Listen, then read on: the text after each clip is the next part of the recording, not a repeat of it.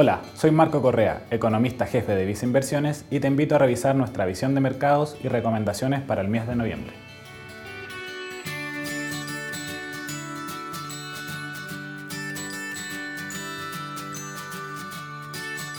Durante octubre, en el ámbito internacional, ha continuado la recuperación económica con indicadores PMI sobre los 50 puntos. Sin embargo, se ha dado un aumento importante en los contagios del virus en los países desarrollados. Lo anterior, sumado a estímulos fiscales que se han ido agotando, ha generado incertidumbre acerca de la velocidad en la recuperación de estas economías. Por otra parte, destaca la positiva evolución de la economía de China, que ha logrado un mejor control de la pandemia. En cuanto a Chile, se mantiene el proceso de desconfinamiento a lo largo del país, lo que ha generado mejores perspectivas para la economía en el cierre de este año. En particular, las cifras de consumo seguirían impulsadas por el aumento en el ingreso disponible de las personas. En este contexto, el IMASEC de septiembre registró una caída de menos 5,3%, siendo esta la cifra menos negativa de los últimos seis meses. Además, durante octubre se realizó el plebiscito constitucional, en que la opción apruebo obtuvo una votación cercana al 78%. De esta manera, se dará inicio a un proceso que permitiría la redacción de una nueva constitución para el país.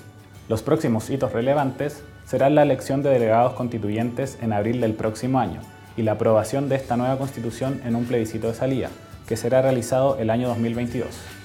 En el intertanto, seguirá vigente la constitución actual, la que continuará rigiendo si la nueva constitución no logra ser aprobada. En vista del aumento en los contagios en los países desarrollados y la incertidumbre que ha rodeado a la elección presidencial en Estados Unidos, los mercados accionarios han mostrado una mayor volatilidad.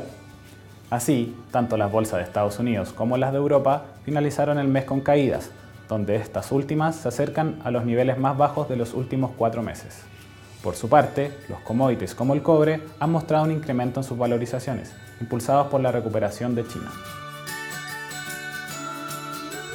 En Visa Inversiones, consideramos que se mantendrá la recuperación económica global durante los próximos meses. Además, continúa avanzando el desarrollo de las vacunas, las que probablemente se distribuirán a mediados del próximo año. Sin embargo, en el corto plazo podríamos observar una mayor volatilidad en los mercados financieros, esto en vista del aumento en los contagios de los países desarrollados. Además, en el plano local, si bien ya pasamos por el punto más bajo del ciclo económico, se podría mantener una incertidumbre respecto al proceso político que está experimentando el país. Es por esto que recomendamos mantener un portafolio diversificado de acuerdo a tu perfil de inversionista y horizonte de inversión, para que tus inversiones respondan de mejor forma ante un escenario de mayor volatilidad. En este sentido, te invitamos a seguir nuestros portafolios recomendados. En relación a la renta fija internacional, mantenemos nuestra preferencia por instrumentos con grado especulativo de Estados Unidos y por los bonos corporativos con grado de inversión de países emergentes. Con respecto a la renta fija local, continuamos con una mayor preferencia por instrumentos en UEF, los que se verían beneficiados cuando el mercado internalice niveles mayores de inflación, los que actualmente se mantienen bajo nuestras proyecciones.